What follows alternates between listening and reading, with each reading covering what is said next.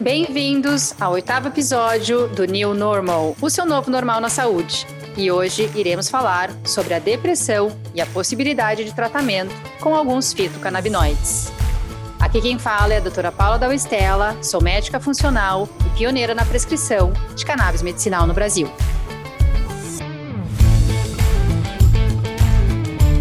Então, o New Normal traz a mensagem do novo normal na saúde uma nova realidade na quebra de paradigmas, na nova forma de entendermos o corpo humano e seus processos fisiológicos e o quanto os nossos hábitos se relacionam com as nossas doenças para podermos ser o protagonista da nossa própria história.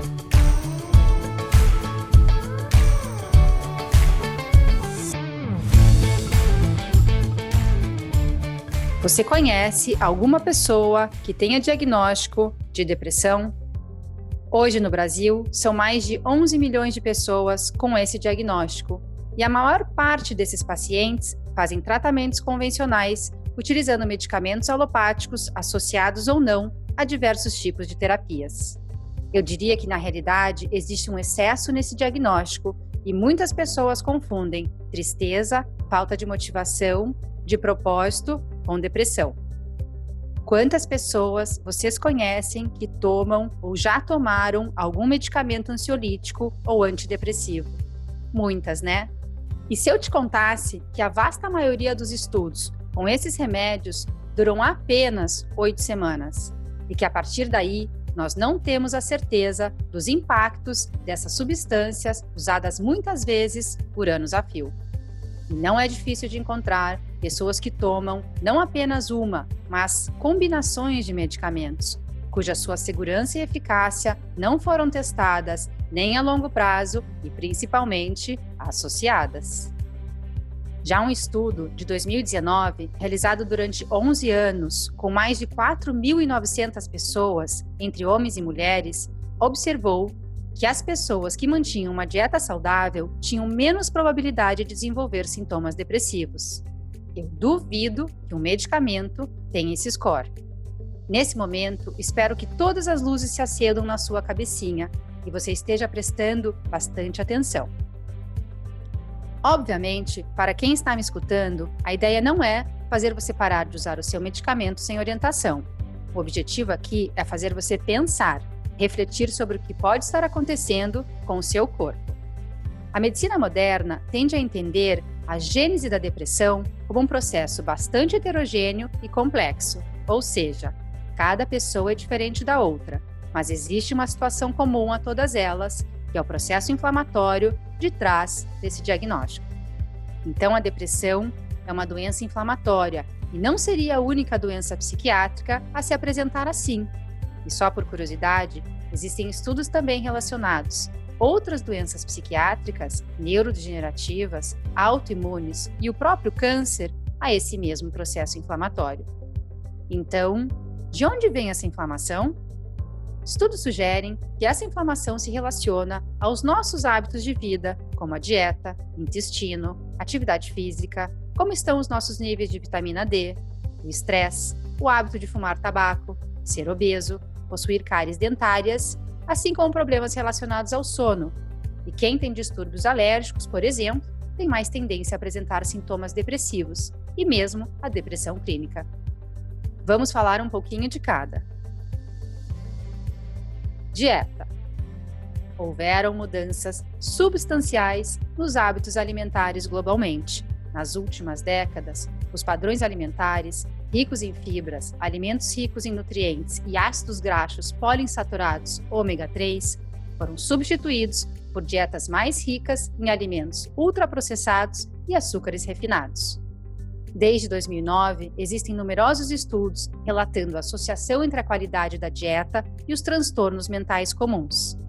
Também vou chamar a atenção não apenas para o excesso de carboidratos, mas a falta de nutrientes desses tipos de dieta, pois sabemos que a deficiência de selênio, zinco, magnésio, licopeno, ômegas, por exemplo, também se relacionam à depressão. Um dos principais mecanismos de ação propostos para explicar a inflamação se encontra onde a qualidade da dieta pode afetar o funcionamento do sistema imunológico, através da ativação de substâncias inflamatórias que atingem a corrente sanguínea e, portanto, tornam-se sistêmicas e, por isso, predispõem à depressão. Vários componentes da dieta também podem influenciar a inflamação. Por exemplo, a fibra, contida nos alimentos integrais, parece ter funções imunológicas benéficas. Alimentos integrais são ricos em beta-glucanos e influenciam a microbiota intestinal e são conhecidos por promoverem o funcionamento imunológico. Alimentos integrais também são ricos em fitoquímicos, que protegem contra o estresse oxidativo, que é uma consequência da inflamação e uma característica da doença depressiva. Dietas com alta carga glicêmica são uma característica comum da cultura ocidental, sendo pesadas em carboidratos refinados e açúcares, e diversos estudos já comprovaram que essas escolhas aumentam nossos marcadores de inflamação no sangue.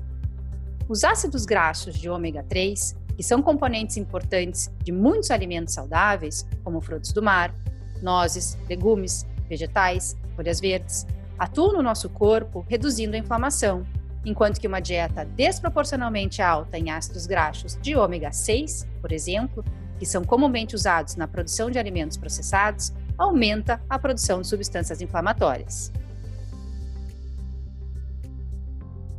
Atividade física.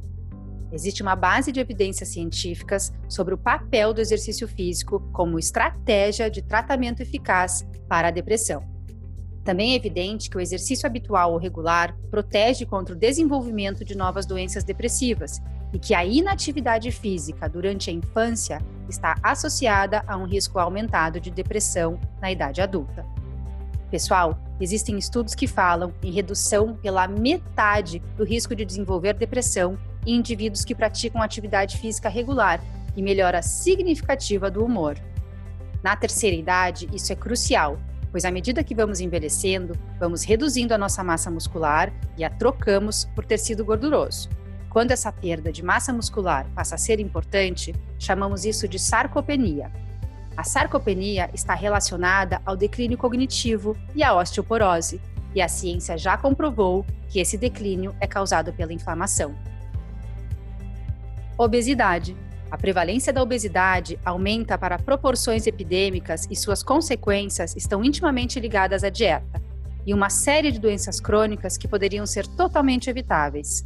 Segundo o Ministério da Saúde, no Brasil, metade da população está acima do peso e 20% dos adultos é obesa.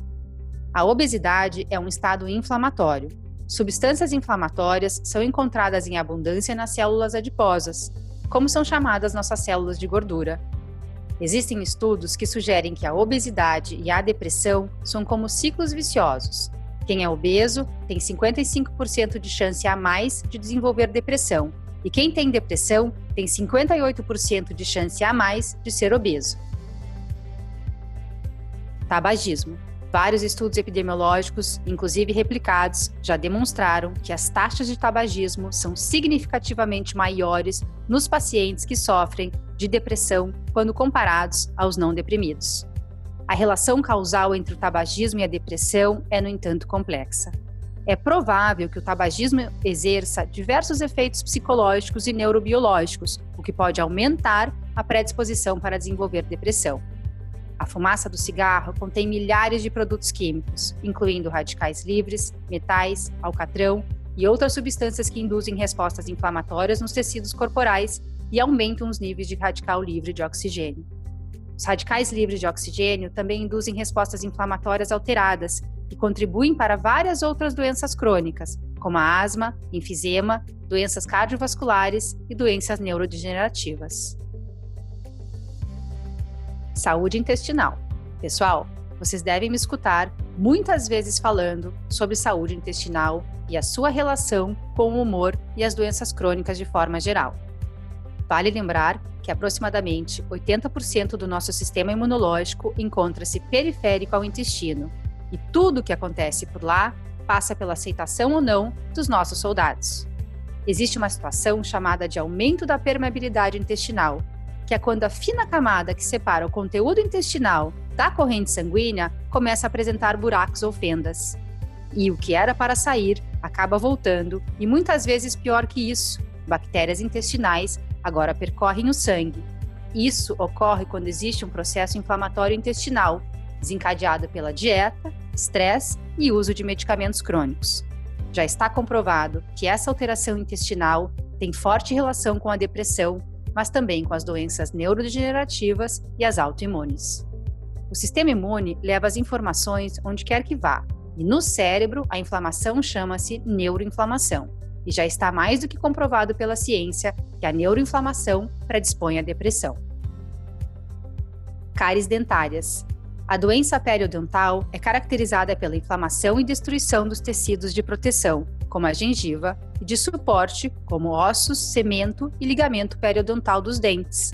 E para a Organização Mundial de Saúde, é considerada uma questão de saúde pública. Existem relatos que pacientes psiquiátricos apresentam pior estado de saúde bucal, e pesquisas recentes sugerem que a depressão, em particular, pode estar associada à doença periodontal. Por exemplo, um grande estudo epidemiológico de mais de 80 mil adultos descobriu que os adultos com depressão eram menos propensos a usar os serviços de saúde bucal e os adultos com ansiedade ou depressão eram mais propensos a ter perda dentária. A doença periodontal é uma doença inflamatória. O acúmulo de placa bacteriana nos dentes causa lesões no tecido periodontal, levando a uma resposta inflamatória local e sistêmica. E não só a depressão, a doença periodontal se relaciona fortemente a doenças cardiovasculares e ao diabetes. Além disso, também pode haver vínculos de causas diretas entre depressão e a doença periodontal, como quando a doença periodontal aumenta o risco de depressão pelos efeitos psicossociais de falta de higiene bucal, por exemplo, vergonha, isolamento, solidão, ou mais diretamente através dos efeitos inflamatórios sistêmicos, como vocês já sabem, predispõe à depressão. Distúrbios do sono. O sono é um fenômeno mais amplamente observado em humanos e é reconhecido por desempenhar um papel regulador vital em vários sistemas fisiológicos e psicológicos. Padrões anormais de sono estão associados a vários desfechos adversos à saúde, como aumento do risco de mortalidade, morbidade e pior qualidade de vida. A perturbação do sono é um elemento comum nos transtornos psiquiátricos. É um marcador complementar da psicopatologia nas desordens do humor. Estima-se que até 80 a 90% dos indivíduos que sofrem de transtornos psiquiátricos também experimentam distúrbios do sono. E normalmente, pacientes depressivos apresentam taxas mais altas de alterações do sono do que os da população em geral. A privação crônica e aguda do sono está associada a alterações no funcionamento do sistema imunológico. No entanto, o mecanismo direto pelo qual o sono afeta a inflamação não é claro. Porém, sabe-se que a insônia crônica aumenta marcadores inflamatórios e tem fortíssima relação com os distúrbios de humor. Deficiência de vitamina D. A deficiência de vitamina D está relacionada a uma diversidade de resultados adversos à saúde, como a osteoporose e o câncer. Os receptores de vitamina D são expressos nas principais áreas do cérebro, e a vitamina D tem um papel fundamental nos ritmos circadianos e no sono. Afeta os níveis de cortisol e influencia no cérebro em desenvolvimento, o crescimento neuronal, a proliferação celular e embriogênese. Diversos estudos relatam o link entre deficiência de vitamina D e depressão. A vitamina D modula respostas imunes, como na esclerose múltipla, por exemplo, e está relacionada à expressão de aproximadamente 200 genes. Quando usamos o termo modulação da resposta imune, assim como usamos para os fitocannabinoides, e já já vamos falar deles, queremos dizer que a modulação é devolver ao sistema imunológico um estado mais equilibrado, mais saudável.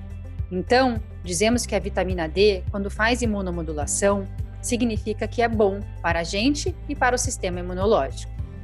Mas onde entra o uso dos fitocannabinoides no tratamento da depressão?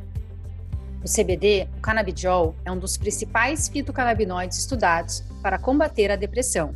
Mas sabemos que existem outros compostos da planta cannabis que também atuam como antidepressivo. Sabemos do seu poder anti-inflamatório, pois ele atua na inflamação por diversos mecanismos diferentes no organismo, inclusive na neuroinflamação, que está associada à depressão. Os fitocannabinoides também estão associados à regulação do humor e da ansiedade, e evidências mostram que eles têm interação positiva com os receptores de serotonina. Também existem estudos que apontam a sua capacidade de induzir alterações neuroplásticas no córtex pré-frontal e no hipocampo, estruturas que estão diretamente relacionadas ao nosso comportamento. Os fitocannabinoides se ligam ao sistema endocannabinoide, que possui importante papel em diversas reações bioquímicas no nosso corpo e uma delas é o nosso processo de homeostase, que é o equilíbrio interno. O sistema endocannabinoide é constituído por receptores canabinoides e seus ligantes endógenos, os endocannabinoides, que mimetizam os fitocannabinoides encontrados na planta cannabis. É como se esse sistema fosse uma comunicação entre o cérebro e o corpo humano. Essa é uma das explicações do porquê alguns fitocannabinoides possuírem ações na redução da tendência à depressão, pois os canabinoides modulam a resposta dos neurotransmissores como a dopamina e a serotonina, auxiliando a promover o bem-estar e efeitos antidepressivos e ansiolíticos. Então, pessoal, para fechar esse episódio, eu gostaria de ressaltar a importância do nosso estilo de vida na nossa saúde mental e que buscar as respostas em medicamentos o tempo todo para os nossos problemas não é a melhor opção se queremos de verdade ter saúde, principalmente no longo prazo. Se você se viu em uma ou mais dessas situações que citei anteriormente, leve a sério a sua saúde e corrija com melhores hábitos e escolhas para lá na frente, quando você mais precisar da sua saúde, você poder contar com ela.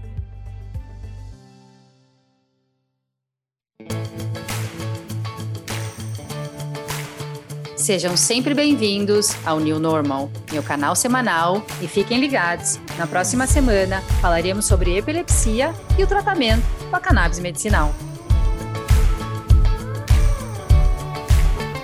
E para quem não me conhece, pode me encontrar também nas redes sociais, Instagram, Facebook e YouTube, todos com o meu nome, Doutora Paula Dalstella, e no meu site www.drapauladalstella.com.br.